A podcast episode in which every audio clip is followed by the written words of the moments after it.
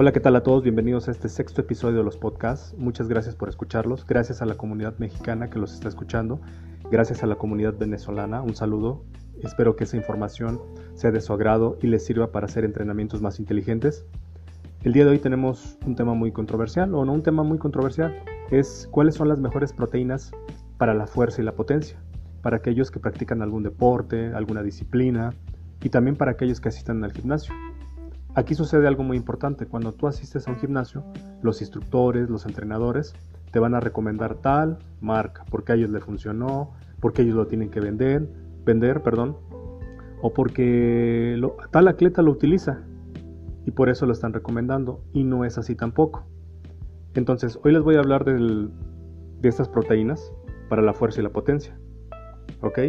Ahora bien, esta información que les comparto son por expertos, por eminencia sobre el tema y que un servidor estudia sobre ellos. Entre ellos está Stora Phillips, Luke Van Loon, que son grandes eminencias sobre este tema de las proteínas. Ahora bien, las recomendaciones son entre 1.6 y 2.2 gramos por kilo de peso corporal por día. Es decir, vamos a utilizar un ejemplo, un atleta de unos 80 kilos va a necesitar unos 150 a 160 gramos de proteína por día. Ahora bien, en las, en las investigaciones actuales, por estas eminencias en el campo de la proteína y los músculos es que no importa tanto qué tipo de proteína consumas o vas a consumir. Escucharon bien, no importa tanto el tipo de proteína que vayas a consumir. Si es whey protein, si es caseína, alguna proteína vegetal, etc. Lo que va a importar aquí es la cantidad y la distribución en el día. Exactamente. Vamos a continuar con el ejemplo de este atleta.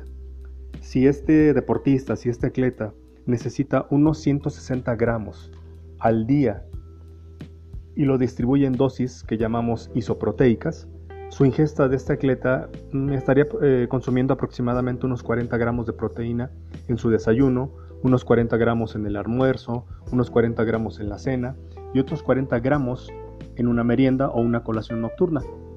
De esta manera, el aprovechamiento fraccionado de la proteína va a ser la ideal, chicos, en todo su día y no estará desperdiciando por comer en un exceso y tampoco quedará proteína faltante en ningún momento para promover el anabolismo muscular.